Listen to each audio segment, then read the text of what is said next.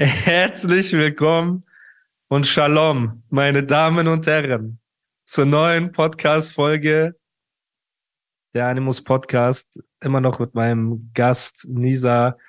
Und wir entschuldigen uns zu Beginn, dass wir letztes Mal, die letzte Folge, ey, wir sind so ins Quatschen gekommen und sind nicht sofort jetzt weitergegangen, obwohl viele Infos halt natürlich auch mit dem. Ja, wir haben so die gestreut. Ja, plus, so, das hat ja alles, das hilft ja dem Zuschauer auch, meinen damaligen Gemütszustand nachzuvollziehen, nachzuvollziehen. Die Entscheidung, die ich getroffen habe. Genau. Wir waren nur kurz, um das abzuschließen. Wir waren ja bei dem Thema, das Kapi mir damals geschrieben hat, ey, Kopf hoch, Bratan, und es geht immer weiter. Und ja, korrekt. mega korrekt, mega dankbar, ne? Und deswegen, Kapi wird immer bei mir ein ähm, Stein im Brett haben.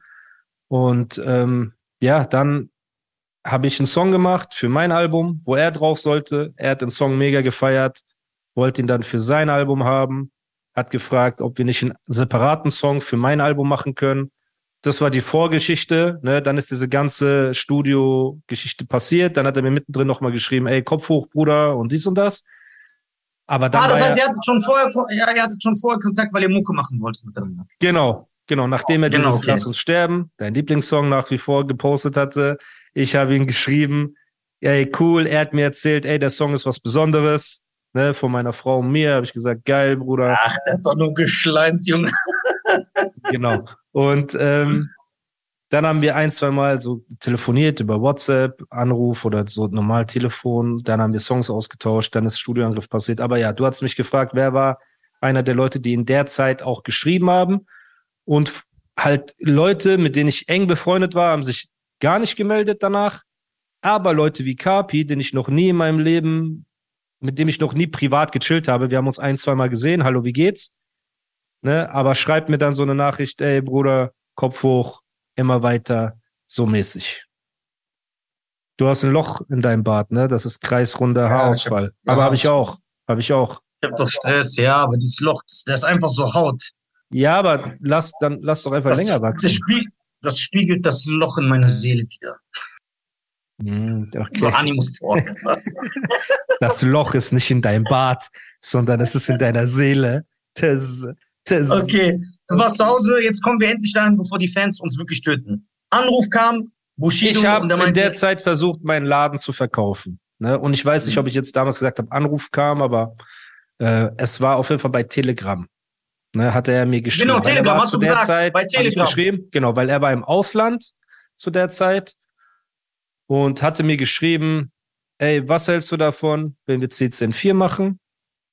Und danach kann ich dir immer noch einen Deal aushandeln oder dies oder das halt, ne, so mäßig. Also die Frage kam einfach, ey, ich will CCN4 mit dir machen. Ja, einfach an einem Mittag, mhm. ne, tagsüber, ich bin gerade auf dem Weg zu meinem Laden, so, und ich sehe das und durch meinen Kopf schießen tausend Gedanken. Ne? Und eine dieser Gedanken war, Leute haben immer erzählt, Bushido zieht seine Leute ab, bezahlt sie nicht gut. Kennst du, ist so ein, wenn es um Business geht, ist der ein ekliger oder keine Ahnung was. Das ist ja das Narrativ, was die Leute hier draußen ähm, verbreiten über ihn. Ne? Ey, das krasse ist immer, wenn ich mich an der Nase kratze. Ich habe jetzt gesehen, bei diesem Shireen A Cappella greife ich mir auch ein, zwei Mal in die Nase und einfach irgendwelche Leute schreiben drunter, nee, der ist auf Koks und so. Die schreiben so, äh, also ob ich so irgendwas ja. sehe, Bruder, man muss aufpassen. Ja, man sieht es. Kratzt, hör auf, hör auf zu ziehen, man sieht ja. es. Bruder, lass es doch. Genau. Ja. Und dann habe ich mir halt gedacht, ey, guck mal, ich habe keinen Bock auf Rap gehabt, also wirklich keinen Bock. Ne? Dass er mich gefragt hat, war so krass, weil mit einem CCN4 mit Bushido zurückzukommen, ist auf jeden Fall was anderes, als einfach wieder ein Soloalbum zu machen. Ne? So und sich wieder okay, Das heißt, da fängst du an, nachzudenken, das okay, zu kalkulieren. Auf der einen Seite, ja.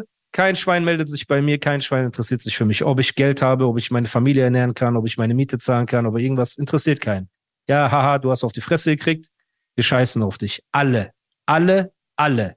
So, wenn okay. ich lüge, soll jemand von diesen Leuten einfach zeigen, dass er mir zu der Zeit geschrieben hat, ey, wie geht's dir? Und ey, ich mache mir Sorgen oder brauchst du was oder lebst du? So, also. Da warst du nicht an diese 99 wie zum Beispiel, Äh, Bushido hat ja mit verschiedenen Leuten schon CCN gemacht. Ja. Es ist immer mies auseinandergegangen. Ja. Also so die Zukunftssicht. Was ist ja. damit? Vielleicht Bro. verbrennst du dich, weil du bist ja. dann einfach Bro. die rechte Hand von Bushido. Bro, diese, Bro. Du, du, hast du vergessen, über wen du redest? Du redest über Animus, Post, Studioangriff und Interviews. Was soll ich verbrennen? Ich bin gerade ganz alleine Karriere ist sowieso gelaufen. Azad, mein Idol, hat mich einfach fallen lassen, gesagt, ich bringe kein Album mehr von dir raus. Mein Laden muss ich zumachen, weil ich keinen Kopf mehr habe, mich da jeden Tag hinzustellen. Ich habe gar nichts mehr. Ich sitze in meiner Einzimmerbude in Heidelberg.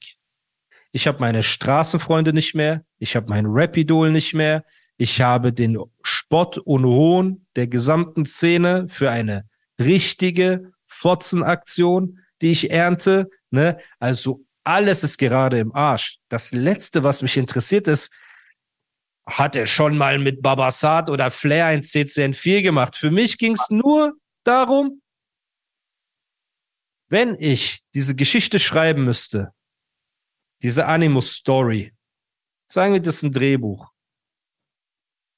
Und ich kämpfe mich hoch, ne, mit Beast Mode 1, Beast Mode 2, Beast Mode 3 durch meine Bars. Ich bin krass ich werde von mehreren Leuten angegriffen, alles läuft schief. Und ich komme zurück für das Drehbuch mit einem CCN 4 Album auf Platz 1, dies, das, so und so und so. Wäre das für die Story, wir nehmen jetzt nur den Rapper, ne? Wäre das krass. In meinem Kopf. Meine zweite Frage war, wie will er die Bezahlung machen? Kennst du, weil er ist Bushido. Er fragt mich gerade an einem Punkt, wo ein Azad sagt, ich investiere nicht mehr in dein Album. Am Ende, Bruder, er sagt, ja, du kannst überhaupt froh sein, dass du das Album mit mir machst. War mein nächster Gedanke. Ne, da habe ich ihm geschrieben, Bro, prinzipiell gerne, ne, also wäre schon krass, aber wie hast du dir das mit der Aufteilung vorgestellt? Ne? Gewinnaufteilung. direkt gefragt. Das habe ich ihn direkt, weil, mhm. Bruder, ich habe keinen Bock mehr auf Rap. Kennst du gehabt? Gar nicht mehr. Das heißt, wenn ich in diese Szene, in diese Toilette je wieder einen Fuß reinsetzen sollte, dann muss es sich lohnen für mich. Kennst du? Es muss in irgendeiner Form sich für mich lohnen. So. Er sagt zu mir, er sagt, guck mal, und Wort für Wort. Sag, guck mal, ich habe in der Vergangenheit Kopfschmerzen gehabt, dass mir Leute vorgeworfen haben, etwas wäre unkorrekt gelaufen und so, dies, das, ne. Ich musste damals immer mit Arafat zusammen die Verträge machen und hin und her, Kopfschmerzen. Er sagt, sag mir einfach, was für dich fair ist von dem Share. Und wenn das für mich plausibel klingt, dann machen wir das so. Also er hat das quasi mir überlassen. Jetzt bin ich in meinem Kopf und sage, okay, ab wo ist es fair für mich, aber nicht unverschämt, aber nicht unverschämt ja. für ihn. Du musst diese Balance ja. finden. Kennst du, dass es für dich so ist, krass, aber für ihn nicht so ist, guck mal, mäßig, äh, der will mich abrippen. Kennst du so? Plus in meinem Kopf war immer noch, ey, das ist einfach nur Gerede. Es, es war für mich nicht greifbar so in der Sekunde, dass ich gesagt habe, es wird ja 100 Prozent passieren. Ne? So, dazu kommen wir später noch.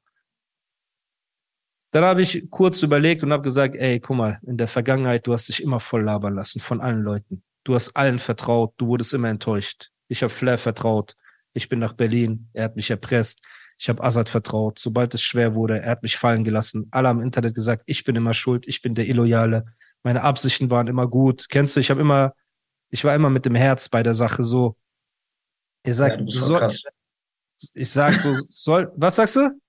Was hast du gesagt? Ich sag, ja, du bist voll krass. du bist so ein ekelhafter Typ. Ja. Und ähm, ich dachte mir so in meinem Kopf, ey, ich bin jetzt über 30. Ich habe meine Eltern so enttäuscht durch mein ganzes Leben, das ich geführt habe mit Straße und ich wollte immer so hart sein und dieser ganze Quatsch, ne? So, meine Eltern leben immer noch zu Miete in ihrer Wohnung. Die müssen wahrscheinlich diese Wohnung noch 10, 15 Jahre, müssen beide arbeiten gehen, damit sie diese Wohnung abbezahlen können, in der sie leben. Mein Traum war immer gewesen, ich will das Haus meiner Eltern abzahlen. Ich will, kennst du so, man will ja immer seinen Eltern was zurückgeben. Und ich habe das nie geschafft. Das Einzige, was ich meinen Eltern all die Jahre gebracht habe, waren Kummer und Kopfschmerzen und Sorgen. So, komplett.